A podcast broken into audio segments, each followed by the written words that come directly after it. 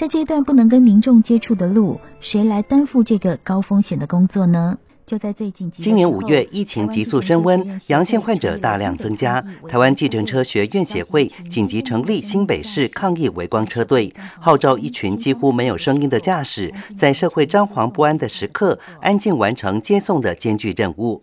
这群运将挺身而出，克服开车穿戴厚重防护衣的不舒服，忍受必须与家人分开的不舍，使命必达。